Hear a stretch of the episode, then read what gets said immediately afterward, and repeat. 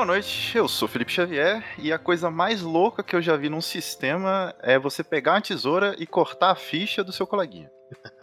Caraca. Ah, aqui é o Gil, o arauto do Cutulo na Terra. Só queria mandar um alô pro meu chefe aí. Ya, ya, Cthulhu Futang. Tá? Muito bom.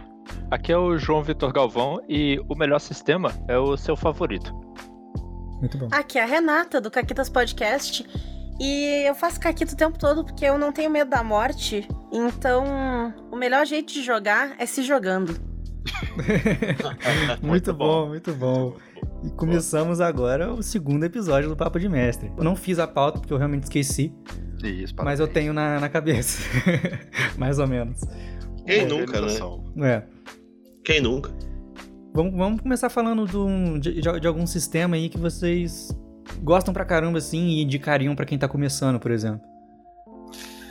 Pra quem tá começando, Aham. Já começa difícil, hein? Já começa Opa. difícil. É, é, antes de indicar um sistema pra quem tá começando, eu perguntaria o que, que tu gosta de jogar? Porque não adianta eu indicar, sei lá, eu posso indicar o sistema mais fácil do mundo pra pessoa, ou mais interessante do mundo pra pessoa, na minha opinião. E sei lá, é um sistema sobre cyberpunk, a pessoa odeia cyberpunk e quer jogar medieval. Não adianta muito, eu tenho que saber o que a pessoa quer, né? Muito Então eu acho que quando se fala sobre o melhor sistema pra começar a jogar RPG, não existe uma resposta. Existem Uhum. vários sistemas. E outra coisa, depende muito do foco da pessoa. Tu é alguém que gosta de sistema mais crunch, assim, que tem mais regra? Ou tu é alguém que gosta de sistemas mais soltos, que focam muito mais na narrativa, que tu rola menos dado? Tu gosta de sistemas em que eles simulam mais, digamos assim, uma realidade, entre aspas, e aí tu é mais mortal? Ou tu prefere sistemas em que tu é heróico e fodão, e tu vai facilmente vencer, e porque o, o, que, o que tu quer fazer ali é ser heróico e criar uma narrativa legal, sabe? Então, depende muito do que, que a pessoa tá procurando. Na minha opinião, ao menos, não existe um sistema, ou sei lá, dois, três sistemas que são muito bons para tu começar a jogar. Depende muito do que tu procura. O que, que vocês acham, então, assim, que seria melhor dar uma pincelada em alguns pra dar um. um pelo menos um, Geral- um- um uma panorâmica, assim, de visão. Sim, sim. Geralmente quando eu começava a narrar pra pessoas novatas no RPG, a primeira pergunta que eu fazia é o que? O que, que você mais gosta? Qual que é o material que você mais consome? Sei lá, a pessoa fala, ah, eu gosto muito de anime. Ah, eu gosto muito de filme de investigação policial. Isso já me dava um norte do tipo, pô, a pessoa gosta dessa temática. Uhum. Eu montava uma aventura é, com essa temática. O que me ajudava muito e me ajuda são sistemas genéricos para esses casos. É, gosto pessoal por sistemas minimalistas aqui. Então, um sistema minimalista genérico, entenda genérico, onde ele vai abraçar diversos cenários possíveis. Então, eu posso usar desde para terror, desde para um sistema algo mais cômico. E minimalista, realmente algo com pouquíssimas regras e elas vão abranger diversas situações. Então, geralmente começava assim: Poxa, você gosta do quê? Ah, sei lá, eu gosto de faroeste. Perfeito. Então, a minha mesa vai se passar no faroeste. É, Aí eu perguntava um pouquinho sobre as experiências que a pessoa já teve com RPG ou jogos, e isso me dava um norte pra saber isso que a Renata falou. Você chegar no contexto do jogador e tentar fazer aquela experiência divertida pra ele, uma vez que vai ser a primeira, né? Então, Uhum. sei lá. ah, o que eu uso bastante até hoje é o Guaxinins Gambiarras, por ele ter poucas regras e ser bem genérico. Outro que eu já usei com os meus sobrinhos é um sistema chamado Prowly, que também ele é um, um papelzinho bem genericão e é, dá pra encaixar qualquer coisa nele. E a gente usa moeda, é cara ou coroa pra resolver. Pô, que legal. Então, assim, eu acho que é mais nesse sentido. Perguntar ao jogador o que, que ele gosta. A partir disso, os sistemas genéricos têm me ajudado bastante. Uhum. E eu acho também, assim, que o, a questão do sistema em si, né? Não adianta tu pe querer pegar uma pessoa que nunca jogou RPG na vida, assim, e empurrar um Call goela abaixo da pessoa, que a pessoa não vai entender de começo, né? Então o sistema mais genérico possível, que nem o teu sistema, né, o do, do fim do universo, o do, do Guacha, ele encaixa bem porque é, primeiro tu tem que ter uma boa história, na real, né, falando como mestre agora, tu tem que ter uma boa história, ou quiser montar, querer montar uma boa história, para poder encaixar num sistema mais, digamos, entre aspas, mais simples ou não, né?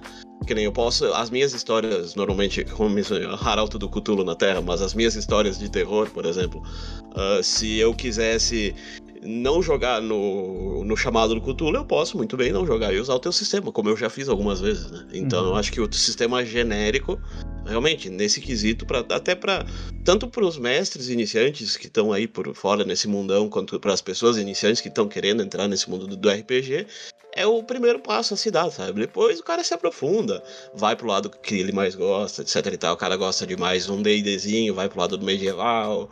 O cara gosta de mais um uh, coisas místicas, estranhas, que como é o meu caso, eu migrei pro Call of Cthulhu e tô tentando sair um pouco disso, fugir, aprendi, tô, vou fazer aquela mesa de Alien agora, que é um sistema que se vocês acham Call of Cthulhu difícil de sobreviver, vocês não viram jogaram o sistema do Alien ainda.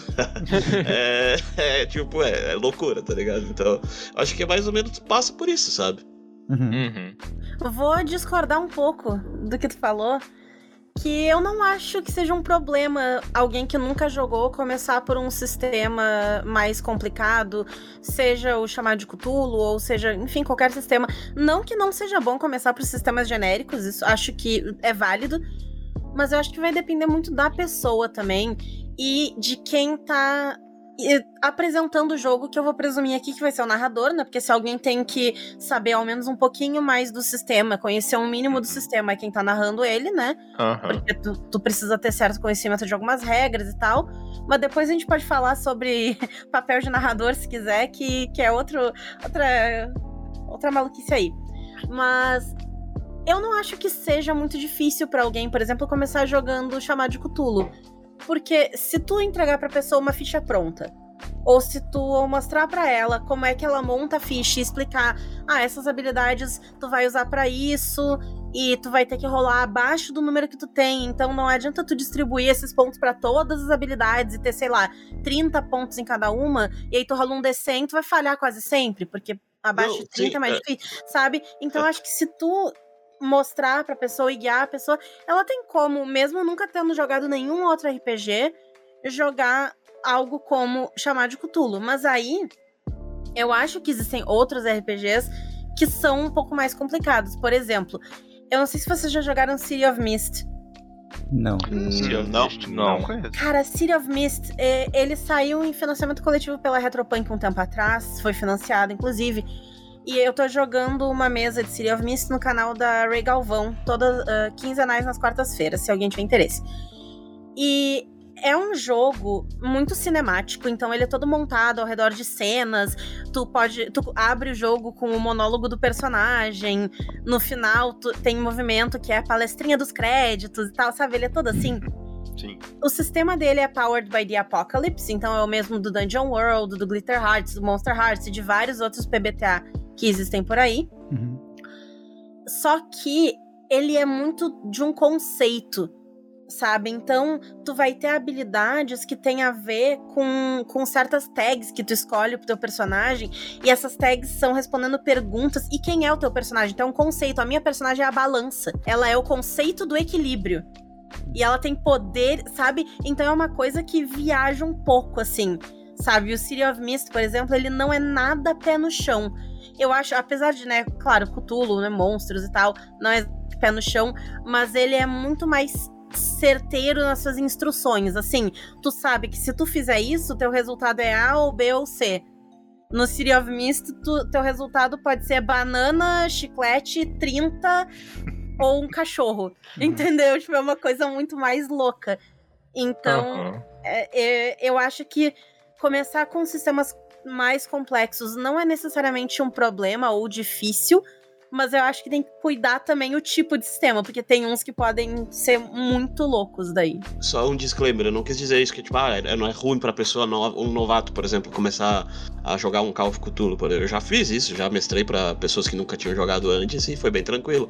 Só que, tipo, o que eu quis dizer é que talvez seja mais fácil tu fisgar a pessoa pra esse mundo da RPG Uhum. com um sistema mais simples de começo, Saquei, entendeu? saquei. Como, tu, como a primeira vez que eu mestrei foi na taberna ali, eu mestrei Guaxinim de Gambiarras. Eu nem sabia direito o fazer ali, então me atrapalhei pra caralho. Até a primeira mesa que, que eu mestrei, o João jogou ela, então, tipo, eu não, tipo, é, é, a palavra é cabaça, cabação, assim, não, não sabia direito o que tava fazendo e tal. Só que o cara vai pegando o jeito, o mestre novato, falando como eu era mestre novato lá dois anos e meio, três anos atrás, enfim. Mas isso que eu quis dizer, que é, é mais fácil talvez tu fisgar essa pessoa pra esse mundo do RPG com um sistema mais simples, que não tem tanta regra, que não tem tanta. Ah, tu não pode fazer isso, agora tu vai ter que rolar sanidade porque tu errou aqui, tu não. Não, só joga o dado ali, entendeu? Isso que eu quis dizer. Mas, beleza, discordar é legal. Saquei, saquei, saquei. É, isso isso já, já, já vi bastante também, né? Até porque eu comecei com D&D e comecei com uma jogando com uma galera que não era muito assim desse mundo, sabe? Do, Uhum. de RPG, não, não tava muito acostumado a jogar. Era a única mesa que tinham jogado, era a única mesa que estavam jogando e era D&D. Adaptado ainda, não era nem D&D é, lisão. Caraca. É. Eu nunca. Sabe que eu nunca joguei DD, cara. O único, o único sistema que eu nunca joguei. É, é, é maneiro, cara. Assim, ele, ele dá pra você Ó, não diga fazer isso várias... tem muito sistema por aí. Eu não, não, único mas digo. Não, Nossa. eu digo dos mais conhecidos, D&D, Call of É, Duty, Tipo, é, D&D é o mais conhecido. Que todo mundo, que todo mundo fala, ah, D&D. Comecei a jogar com D&D, mas tipo, eu nunca, eu pessoalmente nunca joguei, entendeu? É, é, na, na minha visão, D&D é o mais conhecido. Pelo menos assim, é o que parece, né? É, Mas- que meio que começou tudo, né, com D&D. É, numericamente, eu, eu acho que D&D é o mais conhecido, mais jogado, etc. É, Estatisticamente nem, falando. nem tem muita comparação, cara. O D&D É. é. em outro nível de todos os Pô, outros os caras cara têm canal na Twitch, cara. Com, jogo, com, com celebridade jogando. É, sei e lá, é- começou tudo com D&D. Eu posso estar enganado, mas se eu não me engano, assim, essa- essa questão do RPG, tudo meio que começou com D&D. Isso, Não, isso que eu acho né? muito legal, cara. É, se você for pegar um pouquinho da história, do desenvolvimento do conceito do que é que esse jogo de representação de papéis, era uma galera nerd que tava muito afim de pegar aqueles jogos de tabuleiro e falar, quero fazer um negócio mais profundo, esse jogo não tá legal, eu quero fazer do meu jeito. E Eu quero fazer com personagem, né? Eu não quero É. fazer com soldadinho sem, sem nome. E, É, porque, eu, desculpa, só te interromper, desculpa, é que o D&D começou pra... A, a origem veio de 1970, eu acabei de olhar aqui, tá ligado? sim. E essa Então, alma tipo, do é, tipo... é, cara, é muito antigo, mano. É, e essa alma do que eu, eu quero fazer um negócio do meu jeito, eu quero fazer esse negócio de um jeito diferente, eu, considero ela a alma da- dos sistemas em si de RPG.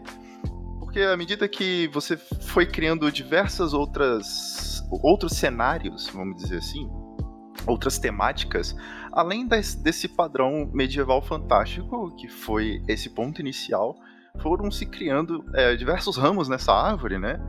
E hoje, cara, porra, ou ave frondosa. Porque Verdade. Hoje você consegue, isso eu acho muito louco, pessoas que falam assim, cara, já joguei isso, mas não é isso que eu quero. Eu quero algo diferente. E dali brota cenários diferentes, usando. é, às vezes os sistemas que existem não conseguem comportar, e essa pressão de que eu quero fazer algo diferente acaba nascendo dali uma ramificação nova. É, então, eu vou dar um exemplo simples com o que aconteceu também no passado com a World of Darkness, né? De uma galera que queria fazer algo fantástico, porém não medieval. Também muito famoso, seja nesse cenário de vampiros, lobisomens e magos, onde você tinha uma outra cara diferente da do D&D no que tange esse cenário e um pouco das mecânicas. Existe uma diferença crucial? É que nem você perguntar qual é a diferença de um crocodilo para um jacaré. A gente sabe que é espécie diferente, mas tem suas Uhum. diferenças. Um biólogo vai conseguir entender. E isso, isso é interessante como que ao longo do tempo, é, aí você vai pegar sistemas cada vez mais diferentes no tempo, você vai ver diferenças cada vez mais gritantes. Como a, a Rê falou aí do PBTA, que nasceu lá do Dungeon World. Realmente, cara, é outro conceito. Eu lembro quando o João me apresentou o, o que, que é o PBTA, até então eu tinha conhecido aquele, aquela matemática básica. eu tenho um problema, meu personagem tem um problema para resolver. E para resolver esse problema, a gente tem que saber se ele resolveu ou não através da aleatoriedade. Que no RPG, o mais famoso disso tudo é o dado. A gente jogava o dado, a gente tinha ali um número alvo, acertava ou não, pronto. O Dungeon hoje é um pouquinho mais complicado. É, é. É maravilhoso. Acho que eu gostaria que o João falasse, porque você que apresentou esse cara. Eu acho isso muito lindo. Se você quiser, claro. Eu sei que é, eu não sei se eu tô queimando o pau tá falando disso logo agora, mas. Não, manda ver, é conversa, cara. Eu vou Se falar só da assunto, característica que eu mais gosto. Não vou tentar vender isso como um Talvez resumo do que o sistema é. Mas é o fato de que quando a narrativa só vai pra frente quando o jogador tem fracassos. Quando acontece alguma coisa que ele não desejava que tivesse acontecido, é quando o narrador tem permissão de jogar a narrativa pra frente. Então, de repente, é um sistema em que só fica interessante quando todo mundo toma riscos e, por tomar riscos, ah, acontecem coisas novas ao redor delas. Eu vou até complementar que sim, porém, quando o jogador tem sucesso num PBTA, quem joga a narrativa pra frente é ele, não o narrador. Porque o P- um Sim. PBTA, ele vai ter uma narrativa muito mais compartilhada do que um D&D da vida, entendeu? Porque ele, é, claro, ele tem ainda um papel de narrador, né, de uma pessoa que não está jogando com um personagem, mas esse narrador é muito menos poderoso, porque como o João falou, tu age no fracasso. Então, se a pessoa não fracassa, tu não age. Né? Tu não Sim. rola como, como narrador no DW. Tu espera a pessoa falhar e aí tu dá a consequência. Mas se a pessoa não falhar, não tem consequência. Ela destrói o inimigo, ela resolve a situação, é, o que quer que seja, porque ela teve sucesso. Então, eu particularmente gosto muito. Assim, eu comecei jogando RPG um milhão de anos atrás, com D&D e Pathfinder, primeira edição. Nossa, Pathfinder. E Meus pesos. ah, eu curti. É, porque, né, que a pessoa jogava DD 3.5, porque é bastante tempo atrás. Não, não existia quinta edição, não existia quarta edição. Aí saiu a quarta edição, a gente experimentou, não gostou, jogamos Pathfinder, gostamos mais. Porque Uhum. era, né, era o que tinha. E aí depois joguei a quinta edição e tal, e comecei a jogar outras coisas. Joguei Dungeon World, joguei Sétimo Mar, joguei Chamar de Cthulhu, Rastro de Cthulhu. E hoje, se eu ficar listando aqui, a gente ficar 10 dias aqui eu listando todos os RPG que eu joguei nessa vida. Uhum. Mas. É, até. Ah, lembrei que eu, que eu tava falando. Mas eu sou muito fã hoje de jogos que compartilham a narrativa e até que nem tem narrador, ou que o, todo mundo é narrador. Mas eu, assim, gosto muito mais. E eu, como narradora, independente do sistema que eu tô jogando, eu acabo trazendo isso, porque eu me acostumei a jogar assim, eu prefiro jogar assim. Então eu, eu entrego muito, assim, a narrativa pro jogador. Claro, vão ter sistemas que isso é mais complicado de fazer, tipo Cthulhu, em que é pra ser uma coisa mais letal, né? Mais. Oh meu Deus, não- tu não vai deixar. Não sei se tu estiver, esteja jogando Pulp Cthulhu, que aí tu pode dar uns tiros em Cthulhu. Tu não vai dar tiro em Cthulhu, tu vai olhar pra Cthulhu, vai ficar maluco, vai pro sanatório. Mas em jogos que não são. basicamente. É. Mas em jogos que não são tão drásticos assim, né? Eu gosto muito de entregar a narrativa e a pessoa me pergunta: ah, o que, que tem na sala? Eu pergunto de volta: o que, que tem na sala? Me diz. Eu não preparei a sala, não importa o que tem na sala. Se tu quiser que tenha um chicote dentro da sala porque tem um plano pra usar esse chicote, por favor, cria esse chicote. Sim, e, e isso que eu acho legal dessa diferença daquilo que havia antes. É, daquele, daquele cenário mais que eles chamam de old school, onde o narrador tem uma carga muito grande de fazer uma preparação enorme de diversos ambientes, condições, objetos, personagens, e ele cria diversas possibilidades narrativas, então ele tem muita carga de preparação. Isso não é necessariamente ruim, é um estilo de jogo. E como que isso, desde lá, igual você falou, da, da década de 70, isso foi mudando e criando outras é, formas de jogar. E até mesmo a questão do uso, ela falou, o que, que tem na sala. Antes o cara tinha uma grade, literalmente, sei lá, um mapa em cima da mesa, engradeadinha para você contar quantos passos você daria. Que é característica daquele jogo, bem próximo do tabuleiro, né? Esses sistemas mais narrativos, onde o, o jogador também cria o que tá ali no cenário, ou seja, o narrador não preparou, a- a- né? As pessoas, algumas pessoas entendem isso como mais é, rico, né? É, é legal, tem pessoa que curte.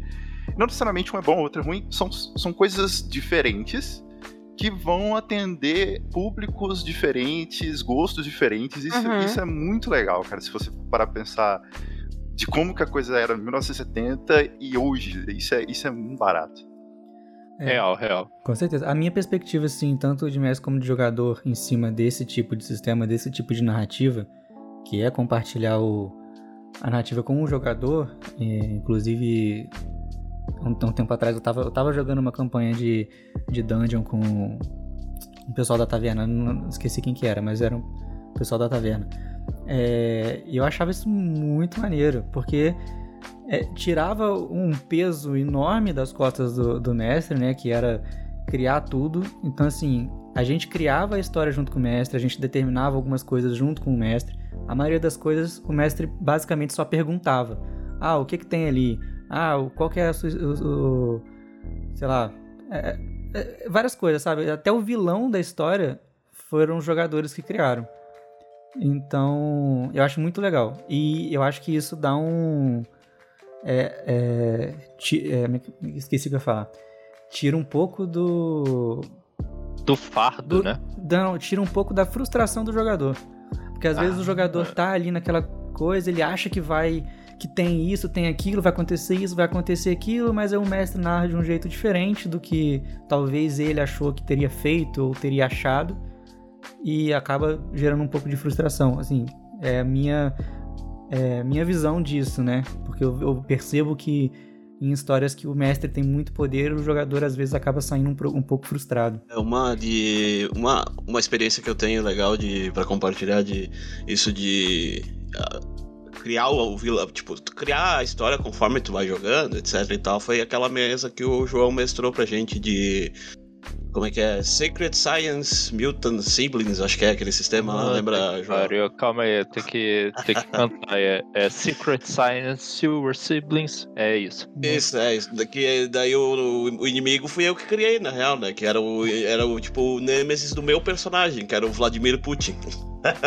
Eu adoro isso. Eu gosto desse tipo de jogo. E, cara, e aquela mesa assim foi sensacional. Só um disclaimerzinho aqui. O final dela foi sensacional. Uma das mais divertidas que eu já joguei até agora. Eu, eu, eu gosto desse tipo de sistema que ele pede no design, tá lá escrito nas palavras dele, ó. Oh, você pede uma sugestão pro jogador e depois você usa ela, que ao mesmo tempo tira o uhum. fardo do narrador de ser o homem que tem que criar tudo e dá mais agência pros jogadores, dá a sensação de mais responsabilidade, de mais poder sobre a narrativa que todo mundo tá criando junto. Exatamente. Eu acho que é Sim. é muito legal para todos os envolvidos. E gera uma é interação muito maior. Eu mais né? gosto desse tipo de em RPG em geral.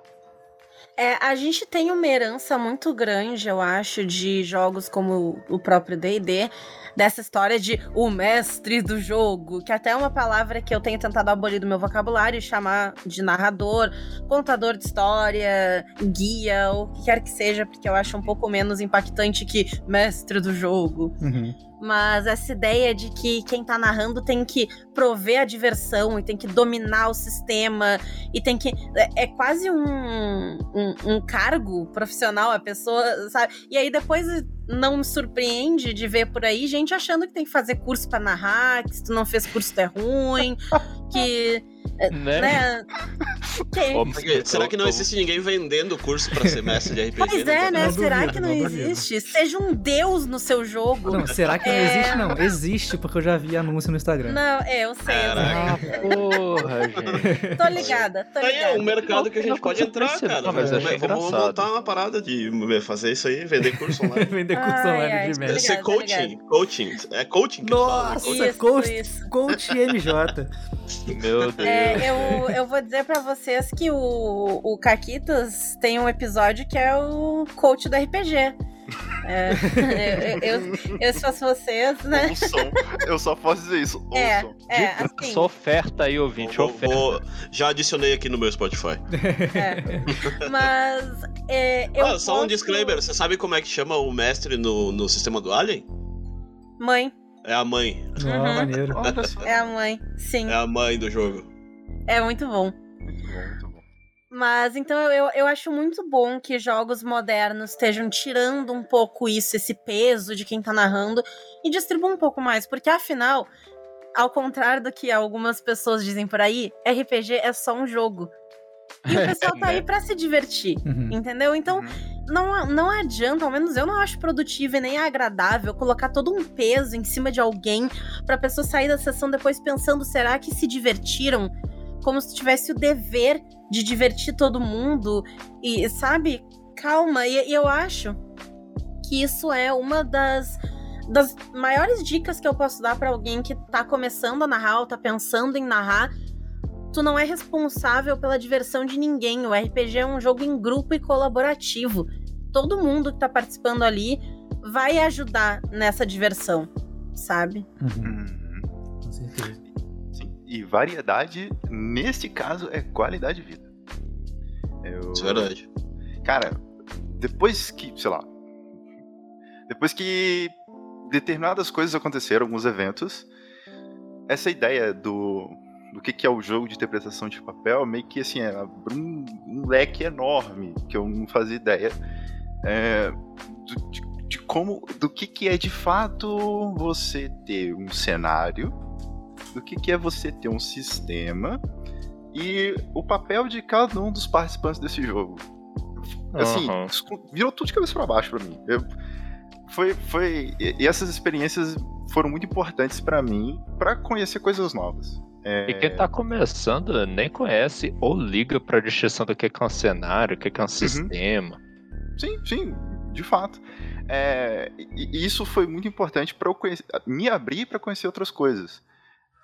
Né? Imaginando que a gente está em 2021 e não 1970, então acho que vale a pena é, ter essa oportunidade, assim, tipo, poxa, quais são as outras coisas que eu ainda não conheço? E por que não dedicar, sei lá, 10 minutinhos para conhecer? Acho que isso é muito importante. Sim. Agora vamos achar um jeito de sair dessa jaula. Deixa comigo, com a mão chave. Mas eu não tô vendo nenhuma fechadura nessa jaula. E outra coisa, eu acho que às vezes as pessoas pensam com um pouco de gravidade do RPG de não, eu tenho que criar uma história épica. Eu preciso fazer um negócio foda, um troço que era pra virar um filme. Cara, não é um filme.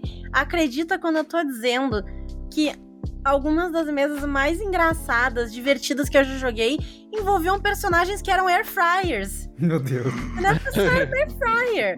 E tá tudo bem. E foi ótimo, entendeu? É, não precisa ser algo sério e. Ah, não, porque aqui eu, eu vou ser o Peter Jackson, eu vou fazer o próximo Senhor dos Anéis. Relaxa, relaxa. Joga de air fryer, sabe? É, gente. Cara, tem RPG é pra você parar com essas besteiras e se lembrar de como é ser criança, porque na verdade você tá pegando os bonequinhos e fingindo que você é uma pessoa que você não é. Cara, Algumas um... pessoas podem achar isso é ruim, não, eu acho ótimo. Desculpa te interromper, João. Ah, não, mas tem um sistema que eu até vou apresentar pra vocês. Depois, se vocês quiserem, eu mando o PDF, eu tenho baixado aqui. Que é muito engraçado, pelo menos na teoria, e eu já vi um vídeo de uns caras jogando no YouTube, que é o nome é, é Everyone is John. Não sei se vocês já ouviram falar. No caso, seria todo Sim. mundo. Todo mundo é o João. A, na tradução, tá ligado? E é tipo, vocês. ah, no caso, os personagens, eles, eles são vozes na cabeça de um cara, assim, sabe? Dá pra jogar até em três pessoas. E, tipo, os, esses não são personagens, é tipo, a- o, como é que é, o divertidamente lá, tá ligado? Uhum. Aí tu tem que, por exemplo, o mestre, tem o mestre do jogo e os três jogadores, entre aspas, né? Ah, vocês têm um número X de tokens, que os tokens é, tipo, por exemplo, que as, as três vozes, eles vão apostar pra ver quem vai tomar controle do John por um certo período de tempo, entendeu? Daí, Maneiro. tipo, digamos que o Felipe tome o controle do John, aí ele começa a controlar o John e o mestre vai descrever uma, uma cena, por exemplo. Ele acordou numa sarjeta e uma noite que ele não sabe o que aconteceu. Meu Deus, E, e vai. que isso, Felipe? é, tipo, entendeu? E a história vai se desenrolando a partir dali. E, e daí tem um determinado de tempo, assim. É, é, cara, é muito engraçado o vídeo dos caras jogando isso. E eu quero mestrar isso um dia. Tem um RPG que eu joguei que é excelente também. Que ele é uh, Sean Bean Stars in a Very Northern Christmas. Basicamente, é um RPG em que todo mundo é o Sean Bean. Só que versões diferentes do Sean Bean. Então tu tem o Sexy Bean, o Spy. Bean, o Stark Bean. E aí eles têm características diferentes. E o teu objetivo é sobreviver até o final da noite. Sempre que ele morre sempre, né? Ele morre em todos os filmes, então. E aí, um Xambin sempre vai ser o Xambin principal. Então, quando um Xambin morre e ele era o principal, ele tinha um objeto lá, um token que fazia dele o principal, os outros Xambin saem correndo pra tentar ser o Xambin principal, pegar o próximo token. É incrível. E aquele Xambin que morreu volta como um próximo Xambin, que ele rola numa tabela, assim.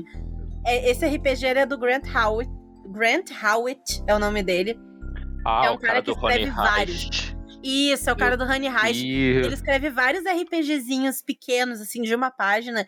E esse do Xambin é muito engraçado. Assim, ó, eu joguei no Natal ano passado e eu me mijei de rir jogando. Maneiro, Maravilhoso, cara. maravilhoso. Isso, isso dá uma ideia pra um personagem.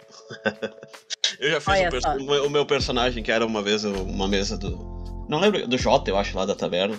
Que o meu personagem basicamente era o Gary Oldman. E o poder dele era se transformar nos personagens do filme dele. Pô, maneiro. Foi muito legal. Ih, até ardeu. Gostei da ardência. Vamos fazer de novo? Temática. O que, que vocês acham? Terror, fantasia.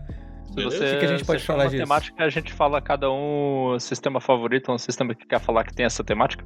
Pode ser, pode É. ser. Vamos falar um pouquinho de acho- uns sistemas de cada temática. Acho Interessante. que o meu é meio que tá na cara, né? Qual que é? É, é, é um pouco. Quer começar falando então, não Gil? sei, qual será, Gils? É, então, sei lá. Não, pode ser. Cara, o que eu posso falar, né, do chamado do, do Clayton, do meu patrão, como o pessoal diz lá na taberna? Assim, eu comecei nessa. É que na real a minha história com o RPG eu comecei velho já, né? Eu tenho 35, eu comecei com 30 praticamente. A entrar, né? Querer entrar nesse mundo, pesquisar mais sobre. A primeira mesa que eu joguei foi uma mesa com meus, meus, meus primos. Foi presencial, uma mesa meio de super-herói, assim, mas o mestre era meio. O cara era meio burro, assim, não foi muito legal. Não foi uma experiência legal pra começar isso. Triste. Até, os meus primos, eles, eles me pedem desculpa até por, tipo, ter jogado com aquele cara lá, mas enfim. Mas daí eu comecei a pegar gosto depois de muito tempo, né? Aí descobri o, o Nerdcast, daí veio, né, os Nerdcast, Nerdcast de RPG, daí tipo, caralho, que legal. E só- eu acabei indo mais pra esse lado do terror, assim. Uma porque eu gosto de filme de terror. E, e eu penso assim, é, cara, como eu monto assim as aventuras que eu já fiz algumas, né, na eu já fiz algumas na taverna, umas de mais de investigação, umas mais de dessa, dessa pegada mais assim, a, a a- minha construção de aventuras, digamos assim, né, eu, pelo menos na minha cabeça, assim, eu vejo como um roteirozinho. Eu, fa- eu tento fazer meio que um roteirozinho do filme com início, meio e o fim, né? Eu já peguei inspiração com filmes de terror pra fazer, né? Fiz uma do Drake no Inferno uma vez. Tem algumas outras escritas ainda que eu não, não joguei. Mas eu acabei descobrindo daí o chamado do Cthulhu, assim, meio por acaso, assim, sabe? Eu tava pesquisando sobre RPG no. no. naquele Drive Thru RPG, sabe? Aquele site que tem todos os livros e sistemas Uhum. dos caralho. Eu baixei o livro, comecei a ler, achei legal. Logo depois veio o Nerdcast do, do Cthulhu também, né? Daí já achei mais legal ainda. E aí comecei essa caminhada. E tamo aí até hoje. Pô, legal. Era muito bom, muito bom. Acho que seria. O meu pessoal favorito, né? Seria esse. Tanto que eu tô indo mais pra esse lado do mais teor. Eu já tô migrando um pouco pro do Alien. Que o do Alien eu tô achando legal pra caralho também.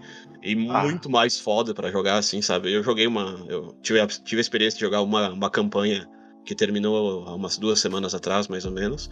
E, cara, foi tenso o bagulho, assim, sabe? Não, Ah, nem nossa, não perto. pergunta Nem favorito, perto do, do chamado Cthulhu, assim. Não Uhum. tem nem comparação. É muito mais tenso. Uma porque, tu, tipo, o teu personagem, por exemplo, tem. Se tu tem dois. de- teus atributos é força, aquele padrão, né? Força, agilidade, etc e tal. E a tua vida é igual à tua força. Então, se tu tem dois de vida, se tu tem dois de força, é- tua vida é dois. Não Uhum. tem choro. E se o alien te pegar, meu amigo, é, é B.O., morreu, não tem o que fazer, entendeu? É bem, Tanto bem é- igual aquele jogo mesmo, né?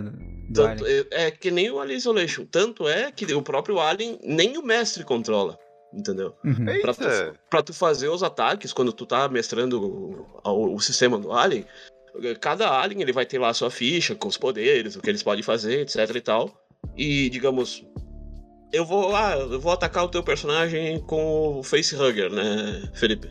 Eu vou rolar um D6. Por quê? Eu tô vendo que o pessoal tá. não, não, Tá marcando Não, Não, é algo não. fácil, Felipe. Não, então que seja o Mike. Eu rolo um D6 e aí tem uma tabela de ataques que deu o D6 vai determinar o que, que o bicho vai fazer contigo, entendeu? Não é o mestre que determina. Ah, entendi. Então, Então Cara, tu que pode, legal.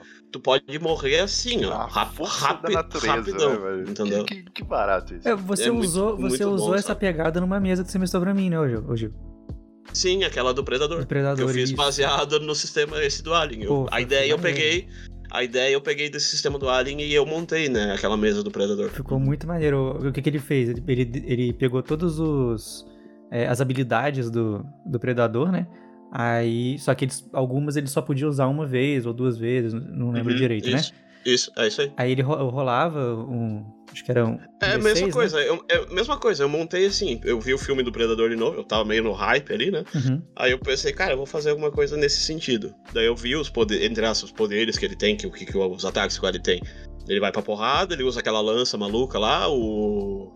o- ele tem uma, tipo uma redinha, Uhum. aquele disco, A arma, né? o, o, o canhão laser que tem no ombro dele e aquela garra, que é tipo uma espada, né? Sim. Eu fiz a tabela, botei lá os seis ataques. Um, dois, três, quatro, cinco, seis, e aí rolava o D6. Hum. Aí um eu só podia usar uma vez, por exemplo. Ah, eu usei o disco, o disco foi. Ele não é tipo um bumerangue, um bumerangue que voltava pro Alien, né? Segundo a, entre aspas, a- o lore do, dos filmes do Alien, ele joga, ele não pega de volta aquilo que ela fica, né? Então Uhum. ele jogava aquilo lá, perdeu aquele ataque. Só É. tinha outros cinco Uhum. ataques. entendeu? Até porque senão ia ficar muito apelão também, né? Sim, exato. Porque um jogador morreu com um tirambaço também. Um- Não, foi com o disco. Disco? Foi com disco? Foi com disco então. Eu joguei, eu- eu- no caso, eu joguei, deu o ataque do disco e ele tirou, acho que se eu não me engano, o o ataque do disco e foi um 20, eu acho. E aí cortou a cabeça do, É, do foi, Guilherme. foi uma critada linda. É, e assim, é- isso, é legal porque eu não gosto de filmes de terror, mas eu adoro RPG de terror, igual o Gil. Eu jo- joguei mesa do Gil, eu mestro mesa de terror também, eu adoro jogar mesa de terror. E eu acho que o RPG ele tem essa, essa coisa de, de conseguir te entregar até o que você acha que você não gosta. Eu achei isso. E deixar, só, deixar outro disclaimer também, que de todas as mesas que eu fiz, já fiz algumas. A única mesa que morreu algum foi esse, essa mesa do Predador, que morreu e o olha que personagem começa do, né? a- o personagem do Guilherme. A única. Nunca matei ninguém, só essa vez. Uhum. Nunca matou ninguém, Julinho. Não foi por falta de tentativa, tá? O Gil ele tem, ele tem um, um certo, uma certa treta com os dados. Os dados não gostam muito dele, não. É, quando eu tô mestrando, assim, é, pode ser o bicho mais fodão. Cara, uma vez eu tava mestrando ali, daí uma campanha pronta que tem de guerra até. O Hugo provavelmente ele vai ouvir isso aqui, ele jogou aquela campanha. O bicho, assim, ele era um. Ele basicamente ele é tipo um dragão. Um dragão de que vive numa segunda dimensão lá, do, da dimensão do Cthulhu, lá que seja. Cara, os ataques dele eram muito roubados. Só que daí eu fui eu errei todos os ataques que eu fiz com ele. Ele tinha um número X de ataques lá, um número X de vida. Estavam em cinco personagens, cara, eles acertavam 19, 20, 19, 20. Basicamente assim, cara, eu, eu morri sem dar um ataque. Caraca. Que injusto. Mas não foi isso, não Testemunha foi aí o... a dor do mestre. Ô, ô, Gil, só confirmando, foi isso mesmo, não foi? Ô, a gente saiu na mão com o Predador e ganhou, não foi? Sim, aham. No soco, cara. Com o Predador. É, é que Então, assim- o, o Arnold também consegue, então se você- ele consegue, por que você não ia conseguir? É, por quê, né? Por que será? E o personagem do o personagem do Jonathan lá também, ele também teve uma sortezinha nos dados lá, ele rolou bem pra caralho. cara. Aham, sim, sim. E tu, Felipe? Você que é o experiente no sistema simples. Cara, como eu disse, a coisa mais estranha que eu joguei, mas ao mesmo tempo mais divertida, o menor tempo que eu joguei na vida, foi um que foi feito na RPG Jam de 2020. O título do sistema é A assim chamada acumulação primitiva. A temática envolve a atualidade. O, o sistema fala sobre sociedade. É, é, Essa é a temática do sistema. Eu não tenho como descrever de outra maneira. É o sistema todo é uma crítica sobre como a sociedade se construiu ao sistema atual né, econômico, político da sociedade. Uhum. E é maravilhoso, porque não existe um narrador. Não, exi não existe um narrador nesse sistema. Começa aí. Por causa da RPG Jam, a gente ficou limitado né, a 3 mil palavras, então é um sistema bem curtinho, bem pequenininho. E o autor, cara, ele foi muito feliz porque ele pegou um capítulo do livro Capital, que tem esse título, assim chamada uh, Acumulação Primitiva de Capital, e transformou esse capítulo num sistema de RPG, Caraca. numa mesa, numa proposta de mesa, dividido em três partes. Olha só isso, cara. Primeira parte dessa mesa é você tá no que seria a, a- o país que, que é o colonizador. São três personagens ali, eles estão jogando poker entre si. E esse poker funciona como pano de fundo para as conversas que os jogadores estão fazendo enquanto personagens. Então, uma mecânica onde tem uma pessoa que convida os amigos ricaços para jogar. Enquanto eles estão jogando poker, tá, você meio que faz essa conversa entre eles e essa conversa demonstra quais são os interesses. Então, sei lá, tem o personagem que é o general, então ele vai falar sobre as vitórias, o poderio militar. A pessoa que é uma empresária, ela tá falando sobre as conquistas econômicas. Tem um cara que é o barão que vai falar sobre as conquistas políticas e o poker ali, que é um jogo da alta sociedade. E, e- e através do poker você gamifica a interação entre es- esses personagens. E só isso aí pra mim já foi sensacional. E o que, que, eu, que eu acho lindo desse sistema que é o seguinte. Quando é, cada turno desse, um dos jogadores ele meio que conduz a narrativa. Não é um narrador, ele só conduz. Então a ficha dele é a principal daquele turno. E Isso faz com que você tenha determinadas vantagens sobre os, o- os outros dois jogadores. Quando você passa pro segundo turno, isso meio que roda. Agora o outro jogador tem esse controle, né? Essa, essa- esse guia. E na segunda parte, os jogadores são são estão numa, numa num chão de fábrica, no meio de uma de uma disputa ali pelo trabalhador. Um dos jogadores é o sindicalista, um dos jogadores que está sendo disputado é o trabalhador e o outro é o chefe da, da, da empresa. Cara, e aí que vem a coisa mais linda. Tudo que você fez lá na mesa de poker vai interferir no segundo turno. Cara, o cara conseguiu mostrar é, toda essa cadeia de relações e a mesma coisa. Agora são dois jogadores disputando aquele trabalhador, né? Se ele vai ficar mais com o sindicato, lutando por seus direitos, ou com o trabalhador que tá dando para ele benefícios, ou aspas infinitas, benefícios, né? Tirando tudo dele. Mais uma vez, vai pro terceiro turno, tudo que você fez vai interferir no final e você vai para as colônias, onde você vai ter o colonizador, vai ter o colono, que é a pessoa que está sendo colonizada, e o chefe religioso que auxilia o colono.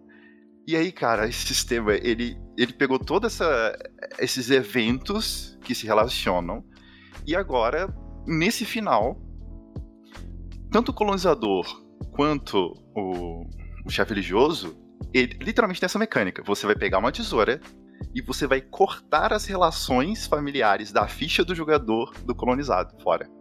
Quanto Caraca. menos relações familiares você tem, mais suscetível você fica à influência do chefe religioso. Cara, sério, foi uma aventura inacreditável que eu joguei, porque, primeiro, eu não tinha um narrador, era simplesmente três pessoas interpretando diversos personagens, cada um interpretou, interpretou três personagens diferentes, e a gente começou a entender, falei, caraca, isso que o meu personagem fez lá no começo tá interferindo agora. E depois a gente até mandou um parabéns pro autor, porque assim, olha a dificuldade. O cara pegou um tema da atualidade, não tem nada de medieval, não tem nada de investigação, não tem nada de fantástico ou de humor, é um tema super sério. O cara consegue gamificar isso e dá essa chance de, de você entender aquele conteúdo, de você viver, cara. Eu achei fantástico. E eu ri muito, porque quando eu tava lendo o sistema e vi, você precisa de uma tesoura, aí eu pensei, o quê? pra que, que eu vou usar uma tesoura no RPG, gente? Não faz sentido. Infelizmente a gente jogou online, a gente não pôde cortar fora a, a ficha, mas sim, se você jogar presencialmente, assim chamada acumulação primitiva, leve sua tesoura e corte a ficha do amiguinho. Caramba, que maneiro, cara. É. Muito pô, bom. Muito bom. Caraca, muito legal. Mas ó, Quase um party game. Não é bem um RPG, é quase É. um party game. verdade, cara. Então, é que tá. É um RPG porque a gente representou os papéis. Uhum. Não, sei. tinha script. sim. Então, E- só- RPGs podem ser party games também. É. Exato. Por que não? sim, foi, cara. Ainda quero interpretar o Coronel Mostardo, Mo- Morris. Essa, essa temática que você apresentou aí é bem, é bem psicohistória, né, Felipe? Sim, sim, cara. Cinco história. É, Real. igualzinho. É, tipo, mano, isso é totalmente fora de tudo que eu já joguei. Uhum. É simplesmente o mais divertido que eu joguei na vida. Recomendo. Joguem. Muito legal. João, Renata? Olha, Eu comentei antes que eu gosto muito de RPGs que te soltam, né? Que te deixam ter mais liberdade e tal. Então eu tenho três aqui para citar que para mim eles são no momento alguns dos meus RPGs favoritos. Perfeito. O primeiro deles é um RPG brasileiro, o Goddess Save the Queen, feito pelo Júlio Matos e pela Carol Neves. E ele é um Esse RPG. livro aqui. é bom, né? É bom. É muito bom. Ele é um jogo em que as jogadoras são. As personagens são agentes da Goddess Save the Queen, que é uma agência de espionagem da coroa britânica, e elas trabalham pra, é, pra rainha. Eu esqueci qual é o nome dela, mas é, é a, a mãe da rainha Elizabeth, tá? E basicamente. É um RPG estilo Indiana Jones, Tomb Raider, em que tem um quê sobrenatural. É um negócio bem pulp, aventuresco e tal, heróico, em que tem bola gigante rolando atrás de ti porque tu disparou armadilha. E ele tem o sistema, ele roda, ele roda no Queen System, que é um sistema próprio dele, que hoje também já existe para um jogo que tá sendo produzido, que é o Rebel Rebel, que é um jogo de sci-fi também do Júlio, que roda no Queen System. E ele é muito gostoso, assim, ele é toda a base de D6 e tal, e aí tu vai alocando, dependendo do, do resultado dos D6, tu coloca ali os dados em modos de ação e se são vitórias, se são controles, tu consegue fazer mais ou menos coisas, tu tem mais ou menos consequências, e ele é muito legal de narrar. Jogar eu não posso dizer porque eu nunca joguei, ninguém nunca narrou pra mim. Mas eu gosto muito de narrar Goddess. Essa é a história é de todo mestre, né? complicado de, de narrar virtual, igual a gente tem sido obrigado a fazer nos últimos dois anos, né? Ele é difícil, você ter que pegar os dados e colocar em cima da ficha. É, é mais fácil no físico. Sim, mas eu não sei se tu viu o que a Secular Games, que é por onde o jogo tá lançado, fez. Eles fizeram uma telinha pra tu us- usar no Roll20. Ah, legal. Pô, que Sim, legal. porque quando a gente foi jogar Goddess lá no Caquitas, a gente sentiu exatamente isso. Falta ferramenta pra jogar online. E aí a gente fez uma telinha pro Roll20, onde tem ali os modos de ação, rápida, discreta, e aí depois, inspirado na nossa, o Júlio fez uma também. Aí Ah, tem no legal. site da Secular pra download gratuito e tal, pra, pra colocar no Roll20 ou no seu VTT de sua preferência. E aí tu consegue arrastar os dados ali pra cima e tal, e facilita horrores, assim. Pô, que legal. É, o Júlio, inclusive, um design genial. Talvez a melhor Sim. campanha que eu já estive. O Felipe estava lá. é, foi jogador. Foi num sistema que ele fez que era só um hack de Dungeon World. Mas era ótimo. Eu sou muito fã do trabalho do Júlio. O outro sistema que eu vou mencionar é o Sétimo Mar, do John Wick. Sétimo Mar, ele é heróico e cinematográfico de um jeito que me agrada demais, assim. Ele é baseado em D10, tu rola os D10 e aí tu vai somando montinhos de 10 e quantos tu tiver, tu tem de ações pra fazer. Né? Uhum. Ali né, são as apostas que tu tem. E aí tu tem uma série de desafios na cena e tu vai gastando as tuas apostas pra fazer alguns, abrir mão de outros e tal. E o que eu acho foda no Sétimo Mar, ele tem todo um cenário muito legal, que eu às vezes tenho, eu não me interesso tanto por cenários de RPG normalmente. Eu meio que ignoro o cenário, faço a minha própria coisinha. Mas no Sétimo Mar o cenário importa e ele é muito bem construído ao ponto que me dá vontade de jogar no cenário. Ele é baseado, ele, o jogo base é na Europa, mas não é Europa, né? É uma Europa modificada.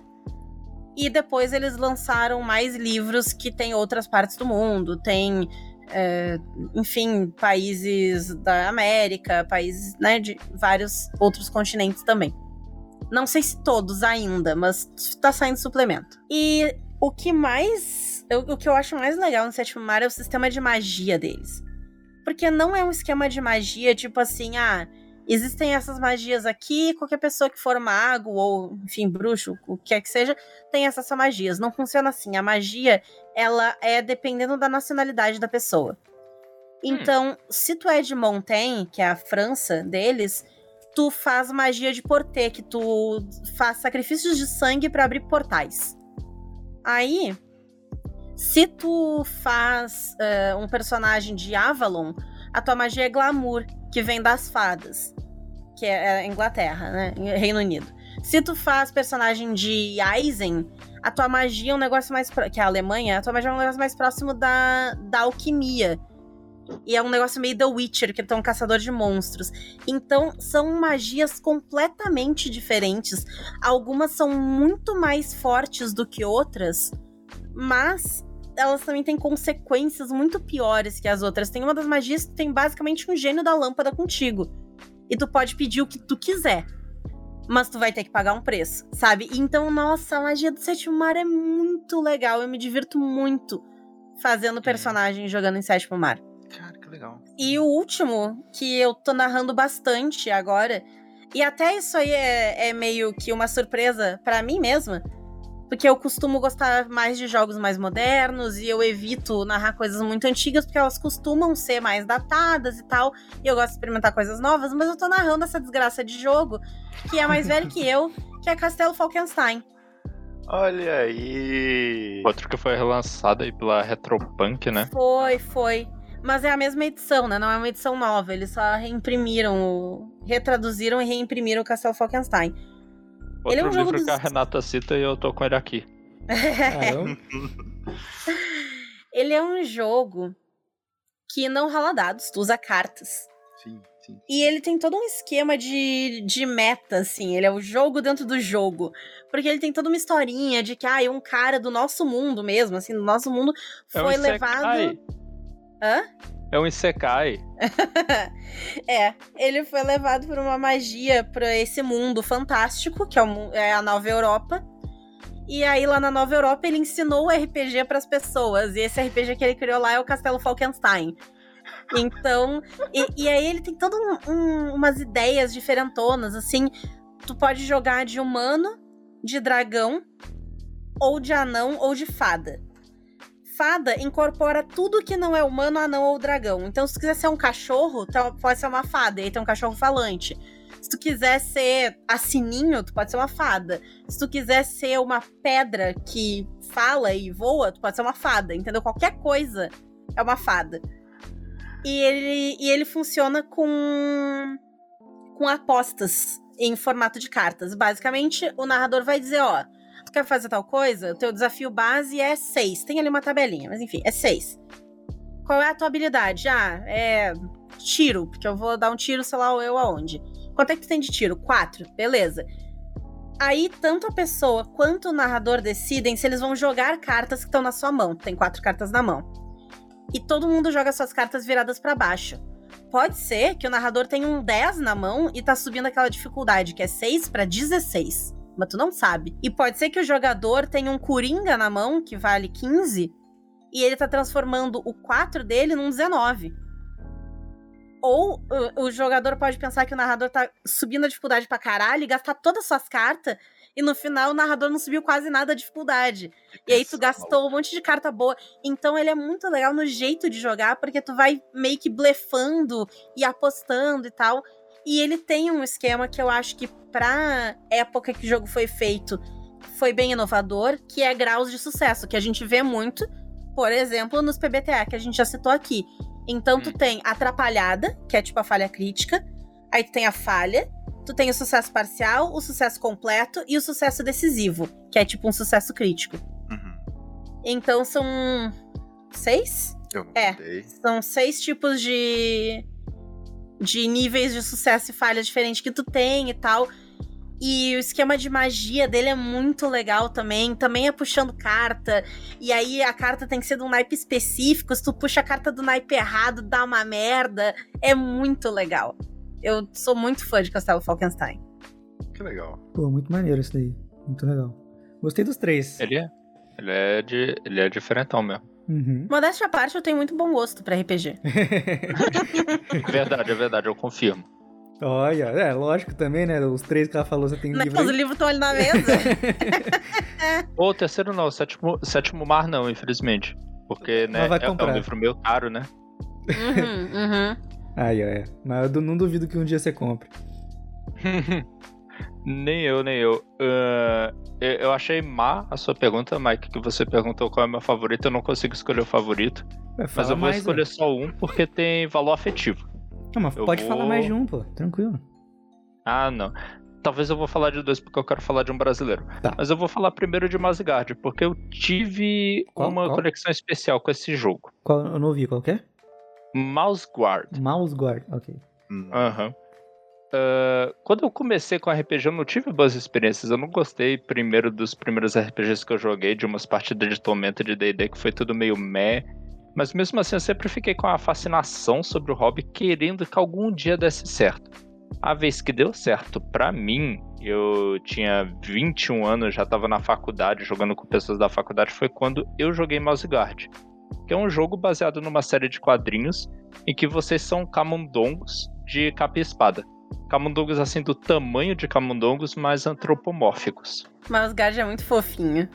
Ele é muito fofo, cara. E ele, de repente, como se caído do céu em 2013, que foi quando eu achei ele, trouxe pra mim tudo que eu queria ver no RPG.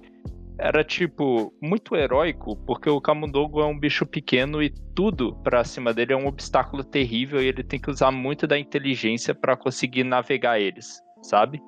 Se o Camundongo está tentando enfrentar uma raposa, ele não consegue matar a raposa, mas ele consegue distrair ela tempo suficiente pro pessoal da cidade se esconder. Uhum. Esse tipo de coisa. Se, se dá uma garoa, pro ser humano não é nada. Pro, pro camundongo, vai causar uma enchente que pode destruir as reservas de grão da cidade, sabe? É esse tipo de conflito com que o cenário lida e foi um cenário pelo qual eu acabei me apaixonando. Eu conheci os quadrinhos por causa do RPG e tal, e me apaixonei pra caramba. E gostei muito da maneira como ele se propõe a ser jogado. Porque ele é um jogo do designer Luke Cage, que é o cara que tinha feito o Burning Wheel, que é um sistema que já é antigo. Eu sei que é da década de 90, não vou saber anos certos, coisas e tal. Mas que é muito focado em desenvolvimento dos personagens. Ele fez uma adaptação dele para Mouse Guard para ele ficar mais simples, amigável para crianças, porque afinal de contas é uma história infanto-juvenil e tal. Mas ainda é assim, na, no espectro de RPGs complicados, um RPG moderadamente complicado. Uhum. E nele, ele pede para que você crie personagens que têm crenças, que tem que essas crenças são para dar munição para o narrador poder desafiá-los. E também pede para que no, na primeira metade de cada sessão seja uma brincadeira do narrador jogar problemas em cima dos jogadores em rápida sucessão, um atrás do outro, para eles se complicarem e na segunda metade ser uma coisa voltada para eles em que eles resolvem seguir os objetivos próprios que cada personagem tem, sabe? Foi de repente uma coisa muito diferente de tudo que eu tinha visto em RPG tradicional. Talvez não, não era tão assim inovador, porque era 2013, já tinha Apocalypse World no mundo, coisa e tal, o PBTA tava surgindo. Mas eu não conhecia. Eu conheci por causa de Mozgard e por causa disso. Ele sempre tem um lugar especial no meu coração. Maravilhoso. Até a criação de personagem dele, apesar de ser feita de uma maneira meio antiquada, é narrativa. É tipo você passando por uma série de perguntas sobre o passado do Camundongo que você vai incorporar. Quem eram os pais dele? Qual era a cidade natal deles? O que se fazia lá? E você vai descobrindo quais são as suas perícias de acordo com o que veio da história do personagem Uhum. que é uma coisa que eu acho muito interessante. E também o sistema de evolução de perícias é meio, meio tipo Skyrim, que você tem que conseguir uma série de derrotas e de sucessos e fracassos com cada perícia para ela subir de só. nível. Caramba. Que maneiro. Então ele é feito para você se sentir, se você quer crescer em alguma coisa, você tem que tentar fazer coisas difíceis nas quais você vai fracassar para conseguir aprender como é que se faz, sabe? Uhum. Cara, que É- legal. É, A bem, é, 10 bem, é bem pontos de experiência mesmo, né? Igual Aham. RPG de, de computador e videogame. Exatamente, mas foi a primeira vez que eu tinha visto aquilo traduzido para o RPG de mesa e eu gostei muito, eu gostei muito do estilo de jogo que isso cria, sabe? Uhum. Foi, foi uma experiência que eu adorei muito de, de jogar Mouse Guard e de conhecê-lo. E é, não quer dizer que eu recomendo ele para iniciantes, nem nem nem desrecomendo, eu recomendo ele para se você ficou interessado. Mas é, é difícil, igual a Renata falou lá no início do programa, você dizer um, um eh, sistema só para pessoa depende, né? Você tem que perguntar, tem que ver pelo que, que você se interessa, que tipo de ficção você quer brincar. Uhum. Eu vou citar rapidamente só Arquivos Paranormais, porque Jorge Valpassos. Jorge é um- Valpassos.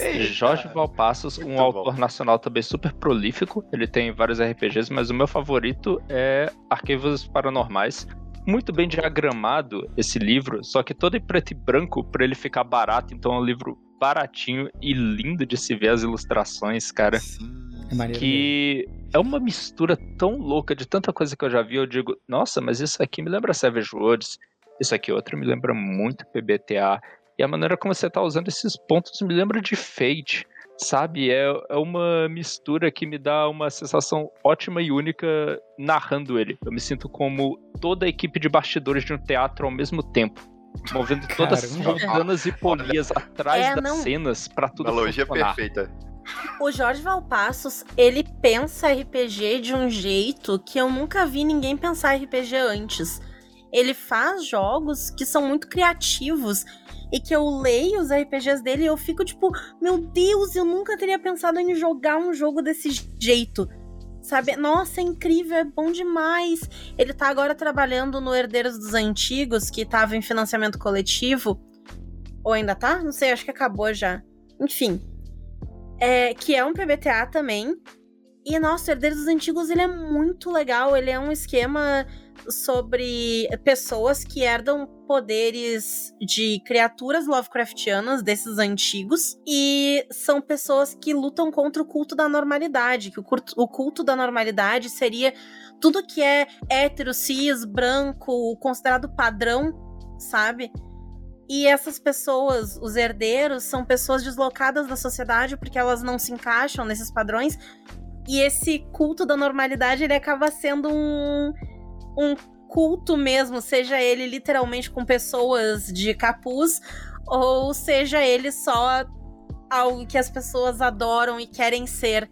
né? E aí tu mexe com ser um, o herdeiro de um poder monstruoso e o quanto que tu vai ceder pra essa criatura, o quanto que tu vai usar disso que tu tem e o quanto que a normalidade vai te sufocar porque tu não te encaixa nela. Nossa, e, e é um jogo que vem com métodos de, de jogar que tu não tem narrador, que todo mundo tem personagem, que as pessoas trocam personagem entre si. Tem, assim, nossa, é muito legal. Herdeiros dos Antigos tá incrível. E, nossa, o Valpassos lança um monte de jogo foda pra caralho, assim. Hum, Eu, eu leio e eu fico. "Ah, sério? Isso? Nos ceifadores, ele, ele tem um negócio que. Porque é um, é um RPG que lida com a morte. E ele vem com um esquema muito. de- Depois que tu joga. Cada sessão que tu jogar, tu rasga um pedaço dessa página aqui do livro. Quando, e, não, é cada pessoa que tu matar. Cada pessoa que tu matar no jogo e tu ceifar, tu rasga esse pedacinho aqui.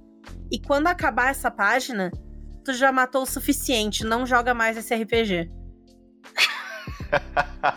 Isso é muito bom, É, cara. O, tipo- o cara é muito assim, cara. e São todas ideias novas e legais. E a Uhum. prosa dele, incrível. Eu gosto Sim, muito sim. da maneira simples, com, simplesmente da maneira como ele escreve. Eu gosto dele pegar, às vezes, uns momentos no Arquivos Paranormais ou no Encantos, que foi outro que eu li, ele chegar a dizer: Ó, seguinte, chega aqui, chega aqui. Eu fiz isso dessa maneira por isso, isso e isso. Conversando aqui como designer pra você, meu leitor, é tipo, caramba. Eu, eu gosto muito.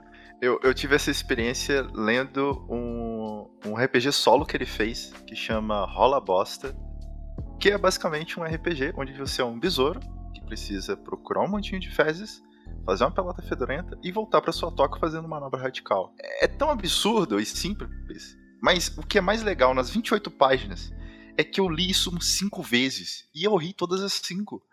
Porque a maneira como ele escreve é encantadora. Eu recomendo muito ler qualquer material que ele escreve, cara. É muito bom em todos os sentidos. E sim, você sente essa. É como se o cara estivesse conversando com você ali. É, é- isso é muito bom. Nossa, legal. É, É, não, nota 10, seu Jorge Valpassos. e- Fiquei feliz de ter falado dele. Sinto Ah, que, eu, é que eu toquei né? num ponto que todo mundo queria tocar. Inclusive, só adicionando aqui, a gente falou do Valpasso, a gente falou do Júlio. Tem muito designer de RPG brasileiro que é muito foda. Tem, tem. A gente tem, assim, não só a gente tem uma comunidade muito legal, mas a gente tem pessoas produzindo RPG de um numa quantidade, numa qualidade muito boas. Sim, não só, os, não só, só os grandes, não é só a galera fazendo um tormento e ganhando milhões no financiamento coletivo. É Uhum. muita gente pequena, espalhada. Sim, sim. Uhum. Você ficou doidão com a sensação de poder. E eu adorei! Recentemente eu tava pesquisando alguns sistemas diferentes, né?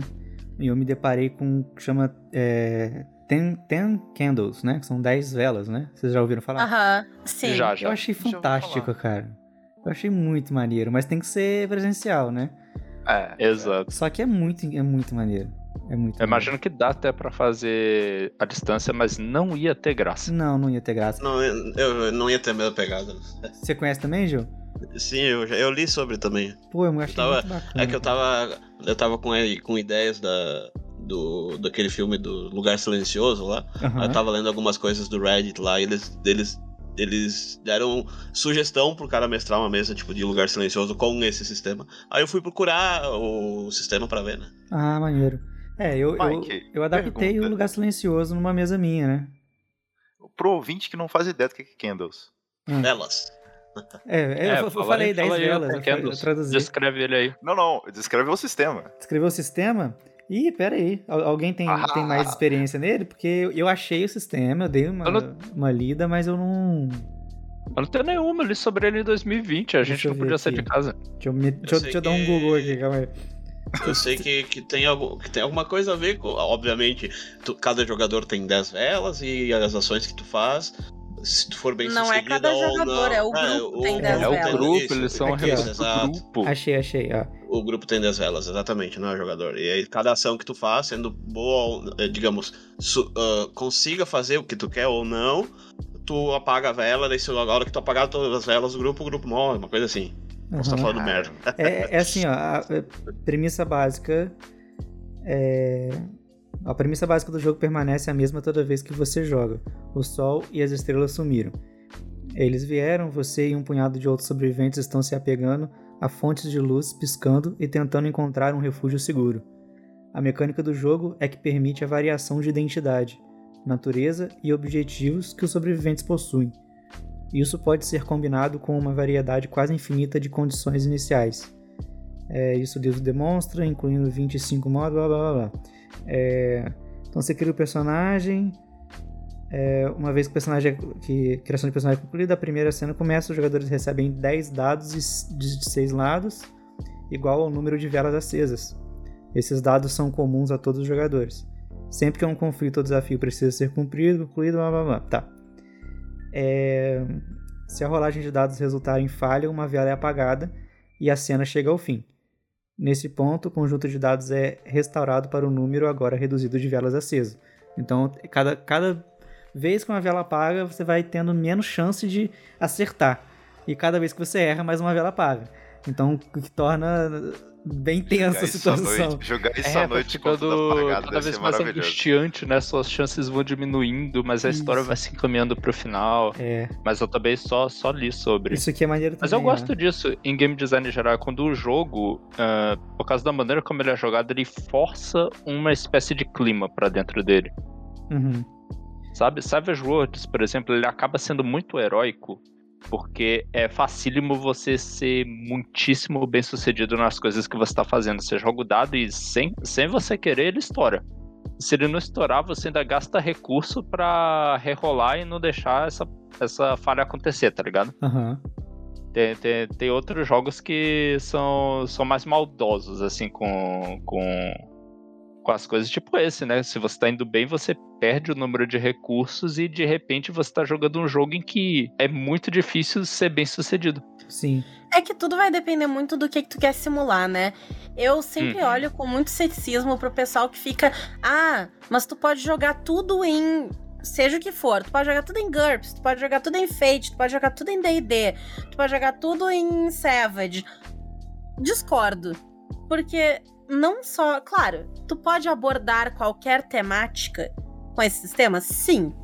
Mas dependendo do sentimento que tu quer passar, tu vai falhar miseravelmente, Com dependendo do que, tu escolher usar. Sabe? Não adianta eu querer pegar personagens de DD e querer passar uma vibe de Cthulhu. Não vai dar. Mas isso use o sistema do fim do universo. Ó, o, o Jabai. Já vai. É. Mas não vai dar. Porque É. tu, sei lá, tu vai rolar um D20 e vai somar 9 no negócio pra, pra passar um teste que, que precisa de rolar 15. Ah, porra, tu vai matar Cutulo. Entendeu? Não é essa vibe de Cutulo. Tu não vai conseguir. Então. Nossa, eu não sei se vocês escutam os gritos aqui, Eu tem ouvi, criança. eu ouvi um gritaço aí. Isso. Agora é, a gente ouviu. um Tu grito, não vai matar Cthulhu. Ah! Isso. É, óbvio, é isso que O acontece. gato quando veio brigar com o Cthulhu. Cthulhu. O ga- Exatamente. gato dá um, dá um tapão no Cthulhu. Gato é sinistro. Sim. Mas, sabe, então eu sempre fico muito tipo, não, não dá pra jogar qualquer coisa com o teu sistema favorito. Não dá. Eu tenho sistema favorito, porra. Eu nunca vou jogar Cthulhu em Sétimo Mar. Sétimo Mar sou um herói, eu faço o que eu quiser. Eu esfrego a cara de Cthulhu no chão. Porra. É, eu não consigo Sabe? jogar super-herói em Mouse Guard, porque grande parte do sistema é essa sensação de você estar enfrentando perigos maiores do que você. Coisas que são Sim, intransponíveis. Você não pode ter uma fantasia de poder lá dentro. Uhum. Não Exato. funciona.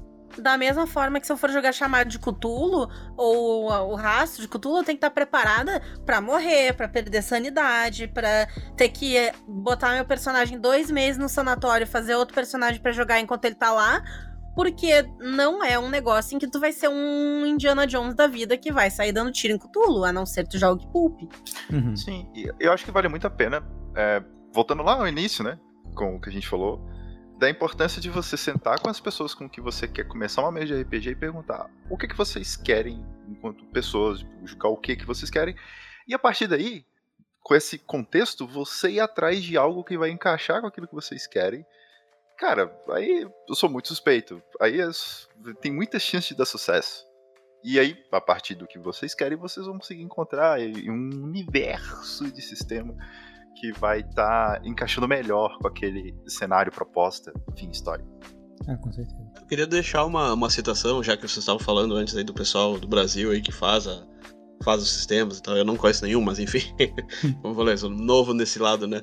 Mas tem um também que é muito bom até para as pessoas conhecerem, se as pessoas já não conhecem, que é aquele sistema do Newton Nitro lá, o mais 2D6. A gente já jogou algumas vezes mesa mesa ele, ele é totalmente isso Nitro, exatamente e, tipo ele é totalmente gratuito pra baixar só entrar no site dele lá tu pode baixar Sim. tem um milhão de variação tu pode usar pra super-herói tu pode usar pra medieval tu pode usar pra terror tu pode usar pra tudo e cara é bem completo é bem legal assim foi um dos que até ah, a gente baseou aquela campanha de super-heróis que nós jogamos do Hugo lá, lembra? No Aham, sistema esse. ele é bem adaptativo. dele, né?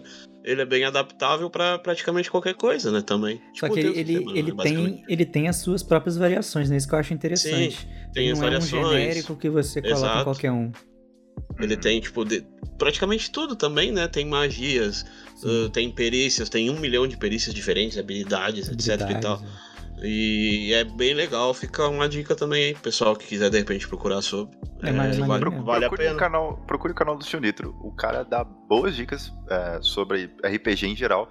Ah, é, verdade, bem tem legal. o canal, sim, né? sim. Ele, ele tem um canal dele, eu recomendo, é, é- é bastante legal. Pô, maneiro. O, o- esse mais 2D6, quem me apresentou foi, foi o Giovanni. É Eu bem, não, não bem conhecia, legal, é não. bem, é bem legal, é bem legal e fácil de fazer, né? Bem, Aham. Pode fazer praticamente tudo nele, né? Uhum. E, e tem outro também que eu até tô curioso pra ver, que eu nunca joguei, que eu vou começar a jogar amanhã. Amanhã não, minto, domingo. Vou jogar a primeira. A primeira sessão vai ser o Mutantes e Masterminds lá. Eu, eu entrei numa, numa mesa, numa campanha que nós vamos começar a jogar. Eu tô bem curioso pra ver, assim, tô bem empolgado pra jogar assim esse. Esse sistema é muito maneiro. Pra, assim, se tu curte super-herói, eu me diverti bastante jogando Mutants e Masterminds. É muito legal. Eu fiz uma, uma personagem.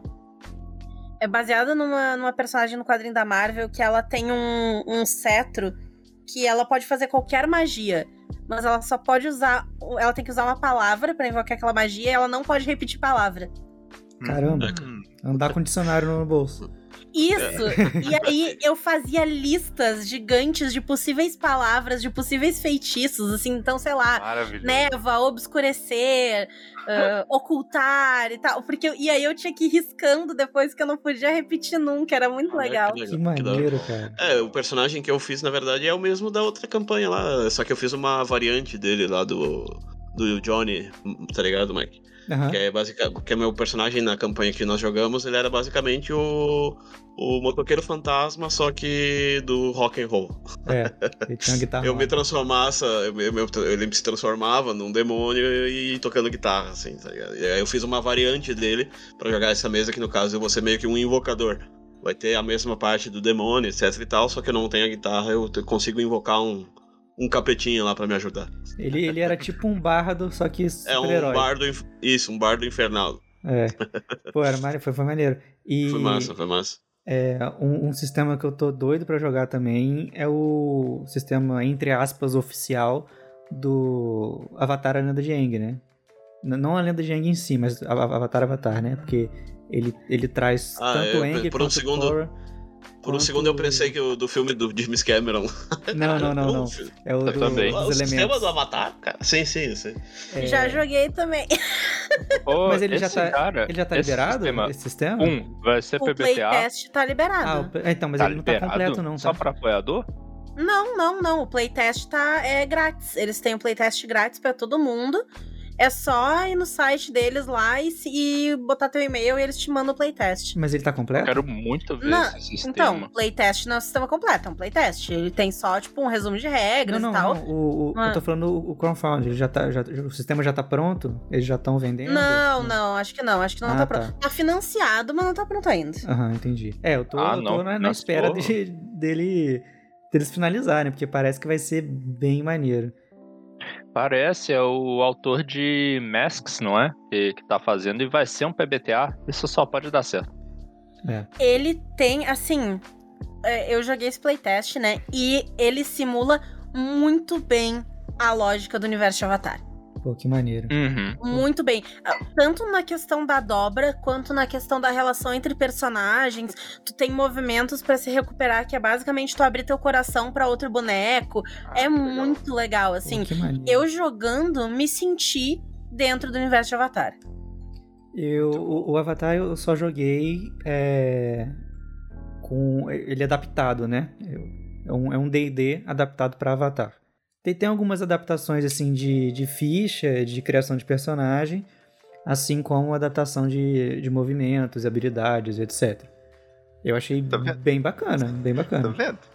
É Eu isso e o Felipe cara. já tínhamos jogado um PBTA que era inspirado em Avatar. Eles não Sim. podiam usar o nome, né? Porque não vamos tomar processinho. É isso que eu Mas, falo, cara. Ou seja, é tanta gente que queria jogar os cenários que os sistemas, as pessoas começaram a adaptar o sistema, falei, quer saber, vou fazer o sistema próprio. Cara, isso que eu acho, isso que eu acho legal, tipo, a necessidade acaba criando essa pressão que cria alguma coisa, cara. É, com certeza. É aquela história lá, eu vou fazer meu próprio sistema com jogos e prostitutos. exatamente, exatamente. O, cara, isso, isso eu acho um barato, assim. Por, por isso que eu disse, por que dia, que dia que eu ia imaginar que eu ia jogar um sistema de um capítulo do livro Karl Marx, velho, do Capital. Nunca! Isso, isso eu acho, isso eu acho tão absurdo e tão maravilhoso. E, né, isso cria possibilidades é, tamanhas, assim. Tipo, sei lá, amanhã pode sair um RPG sobre algum filme lá da década de 30 que ninguém nunca mexeu e. Casa Blanca. Vai, sei lá, pode ser. Entendeu? Porque o pessoal Caraca, quer. se alguém fizer, se alguém fizer um RPG de um sistema baseado no Casa Blanca, velho, olha. Sabe? RPG de Tá de Casa Blanca eu ia, eu ia Tá respeitar, de assim, muitíssimo. Não, exato, é o que eu ia dizer, tá de parabéns. Que porra. Aí, você Felipe, sabia já, já, um- já um filme- um filme, você sabia Não, que tem um eu, eu já sistema. tô com muita dificuldade com a, a Princesa Prometida, então tá difícil. Um filme que vocês sabiam. Não sei se vocês sabiam que tem um sistema que é bem legal, é bem simples também. Eu, até, eu baixei o livro, eu tô lendo também. Um dos 428 livros que eu tenho baixado pra ler. É dos Caça-Fantasmas. Sabia que tem um sistema próprio do, do filme? Dos Tem? Nossa, Pô, ele maneiro. licenciado e tudo? Aham. Que maneiro. Nossa. Aí, Tem do- é, é muito, é bem simples, assim, sabe? Eu não peguei ainda todas as mecânicas, nem nada assim. Mas ele tem algumas historinhas prontas, assim, que vocês jogam. Que a pessoa, se quiser jogar, se quiser fazer. Tipo, é Ghost, Ghostbusters International, no caso, né? Porque tu pode ou jogar com os, os clássicos, os, os quatro personagens principais, ou tu pode fazer, por exemplo, aqueles os caça-fantasmas venderam franquias pro mundo dos caça pra, pra outros. Caralho, que Por exemplo, ah, tem um caça-fantasmas do Brasil, um caça-fantasma na Inglaterra, sei lá, entendeu? Aí tu cria personagens novos, assim, sabe? É bem, bem da hora, assim, franquia, sabe? foi foda. É, o nome do coisa é Ghostbuster International. Que tá maneiro, cara. É, Franquia de Ghostbusters. Né? É, entendeu? E é bem. Cara, é bem da hora, bem da hora Então, mesmo. assim, você tô- compra a e ele- Só que franquia- ele é. Só que ele é antigaço, cara. Ele é um sistema que foi feito lá na década de 80, assim, meio que não sei se foi pra frente, tá ligado? Porque o que eu achei pra baixar é, tipo, tudo uns livros bem antigos, assim, sabe? Aham. Livro que, que dá pra ver que, que não tem impressão nova, entre aspas, assim. É tudo. É até meio ruim de ler até umas horas, assim, tá ligado? Aham. É, você compra a franquia e te mandam o carro e as armas. É, é, Ah. tipo isso. Maneiro pra caramba. Eu saúdo você, tolo guerreiro. Pode ser meu escravo pessoal. Ah! Ah! Então, vale- valeu, gente, por ter vindo. Obrigado, Felipe. Obrigado, Gil. Obrigado, João. Obrigado, Renata. Tamo juntos. E Foi um prazer. eu vou abrir aqui também pra vocês fazerem em áudio, mas eu também vou colocar na, na descrição o jabá que vocês quiserem fazer aí. Fiquem à vontade. Pode começar qualquer um. O jabá. É, qualquer Hum, coisa. Tá bom, eu posso começar então. Vamos lá, de jabá. Então, se vocês quiserem conhecer um pouco mais, ah, sei lá, sobre RPG, enfim, co- começar um pouco esses sistemas diferentes, o que eu posso dizer é, cara, vai, entra no site Dungeonist e digita qualquer coisa do conteúdo que tu gosta. Vai retornar alguma coisa. Essa alguma coisa que aparecer lá, dá uma lida, gostou, baixa e experimenta. É o que eu posso dizer. Uma dessas coisas pode ser um dos meus sistemas que estão lá. E aí, eu ia até falar do, do, do alfabeto, que é- foi, foi bem É, legal, foi bem divertido. Então, assim, s- são experiências de coisas que eu joguei, de coisas que eu criei. Tem outros, tem, tem um universo de sistemas lá, mas procura por Felipe Xavier lá no Dungeonist. Vai ter lá uns sisteminhas que eu faço. Se você quiser escutar um pouco de RPG, tem um universo de podcast, não vou falar todos aqui. Imagino que cada um aqui vai falar um também que gosta, que eu faço parte que é o RP Guacha, que é onde hoje eu tô praticamente 24 horas por dia. Não só ouvindo as gravações das mesas, das aventuras, mas também jogando RPG com os padrinhos. É, tem uma comunidade ali que organiza mesas entre si, é, jogando sistemas diversos, cenários diferentes, com narradoras, narradores, enfim. É uma comunidade muito legal. Recomendo você escutar esse podcast. Ele tem um sistema único para one shots, mas é divertido. É o que eu posso indicar no universo do RPG. Eu quero deixar essas duas coisas. Perfeito. E os outros que você faz parte? Joga aí também. Tem arquivos da patrulha, né? Ah, tá. Que não envolve RPG. Né? Não Ok. precisa não, é jabá teu. Se você quiser fazer eu- jabá eu de, jabá, de algum curso que você tá vendendo também pra fazer, não tem problema não. Vou deixar o Pix, deixa o Pix Deixa o aí pra Pix. galera doar. Ó, então eu vou dar a indicação aqui do podcast de audiodrama, chamado Arquivos da Patrulha. Feito pelo meu amigo, editor, do cara que consegue editar mais rápido do universo que eu conheço até hoje, que é o Rafael Zorzal. É, o podcast é sobre ficção científica, ele vai desenvolver ali histórias, relações entre os personagens, tem vários plot twists entre temporadas. A terceira temporada tá sendo lançada, foi lançada essa semana. Foi Uhum. lançada a terceira temporada, que tá de arrepiar. Cara, chegou uma personagem que. Meu Deus. Que no meu momento que vocês ouvirem já deve ser semana passada, não sei quando é que isso aqui vai ao ar. Deus. Isso. Enfim. O tempo é relativo, como diz lá no próprio. O tempo é relativo, como diz no próprio podcast, escuta lá. Tem, tem eu fazendo personagem, tem Marcelo Agostinho fazendo personagem, tem o João fazendo personagem, tem um monte de gente. Você deu spoiler, eu não apareço até a quarta temporada. Ah, não tem problema não, mas fica aí. Fica aí o gostinho de que vocês escutam a primeira, segunda, terceira e fica pra quarta temporada vocês escutarem a voz do João. O personagem dele tá incrível. É, não tem nada de spoiler nisso. Ou será que não Felipe, tem um João tudo uma mentira? Editor, Não socorro, corta isso aí, aproveita quando tu estiver botando o eco na, na voz da Renata falando do mestre. Ô, mestre. Vou só dar um, um cutuco aí no pessoal pra ir lá apoiar o, o RPG do, do Guacha ali, né? Que é uma comunidade muito boa para quem é novato, para quem quer aprender a jogar, para quem quer conhecer a gente, conversar com a gente. A gente tá lá no, nos grupos do Telegram lá, né? Fica a dica, entrem lá, falem com a gente. Aí se quiserem também qualquer coisa, entrem no nosso servidor aí do desse do fim do universo também, né? Que tu também tá caminhando para trazer uma, uma comunidade para cá, então acho bem legal convidar a galera para vir para cá, né? Procurar uhum. no fim do universo, entrar no nosso Discord aqui, que aos poucos o negócio vai crescendo e a gente estando junto, os RPGs vão vindo, a gente vai se conhecendo e cada dia que vai se passando mais, né? E também se quiserem ou me seguir talvez, sei lá, no eu não uso muito o Instagram, mas eu tenho também Instagram, Gil Navio, se vocês procurar lá, vocês vão ver. É, e é isso, basicamente. E viva Cthulhu. Perfeito. eu tenho que falar do chefe, né? Senão eu. Tô, Com certeza. Dá, dá, dá, problema, dá problema. Dá problema de. de... Tá lá no contrato, lá no contrato que é, então, é, assinado com sangue. É, isso, ele tá, ele tá até me ligando aqui agora, daqui a pouco. Já falou, Mas, já enfim. falou de mim. isso é, isso é o é, verdadeiro Coffee Cthulhu? Exato, é, exato, essa é. essa é a chamada do Cthulhu. Caraca, tá eu demorei alguns segundos. Sou João Vitor Galvão. Se vocês querem ver mais deu na internet, vai lá no RP Guacha, que eu tô lá. Entra aqui no servidor do Fim do Universo, que eu também tô, maneiro. Ouça um podcast Projeto Drama, um podcast de audiodrama que também é editado pelo Rafael Zozal, melhor editor da Podosfera aí que eu participo como roteirista, como ator, quando precisa, como, na verdade, tudo, que é bragalho. A gente tá de férias em dezembro, mas em janeiro estamos de volta. Perfeito. Show. Só isso? que Sim. rápido. Beleza, Renata? Eu sou a Renata do Caquitas Podcast. Quem quiser acompanhar mais do que eu faço, pode dar uma olhada lá no Caquitas Podcast. Vou deixar os links disponíveis aí para vocês, mas só procurar no Twitter, no Google, Caquitas com QU Podcast. Nós somos um RPG Nós, eu e a Paula, que é a minha companheira de RPG e de podcast. A gente fala de RPG, de sistemas diferentes. A gente, a gente não é um podcast que joga RPG, né? A gente não tá trazendo histórias de RPG.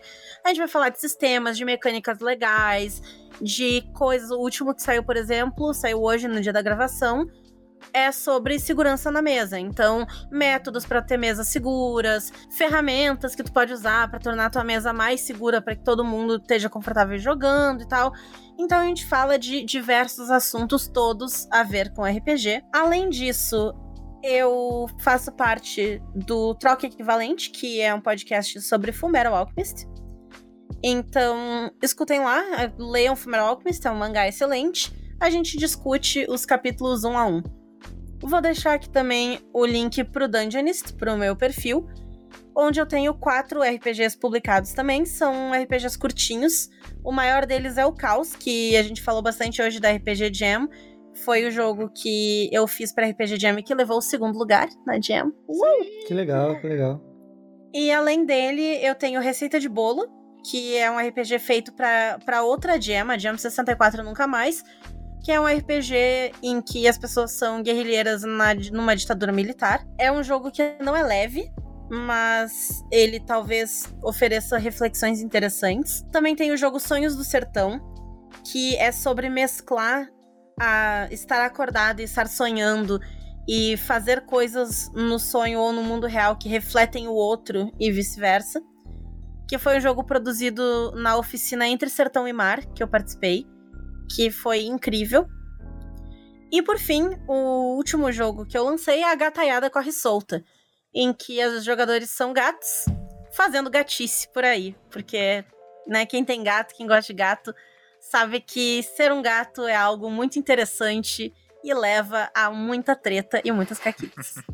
Sim, muito bom. Muito bom, muito bom. Deixa eu só dar um detalhe aqui. O sistema da do RPG Jam mais jogado na taberna é o Caos. Mais jogado. O Caos é da Renata, então. Não sabia. É meu. É o da Renata. Que legal. O pessoal fala pra caramba dele lá no, na taberna, mas eu não sabia que era teu. Sim, eu fiz pra Jam. Pô, que legal. Muito maneiro. Que bom que gostam, fico muito feliz. O pessoal gosta. ah, e, e, esses RPGs todos, eles estão disponíveis lá no Dungeonist de graça. Eles estão pagos quanto quiser, o que inclui zero reais, porque eu sou uma comunista safada e eu acredito em disseminar o que eu escrevo. Então, se alguém quiser pagar porque tem grana sobrando e acha que vale, pode pagar. Se não quiser pagar, leva de graça. Eu só quero que joguem. É isso. Sim. Perfeito. e daí, feedback, isso é importante. Por favor, dê estrelinha lá, me manda, manda por Twitter do Caquitas, um Renata, joguei teu jogo, achei o máximo, porque eu espero que vocês gostem, né? Então, tô aqui já jogando pra cima. É. Mas é isso aí. É isso. Até. Falou, gente.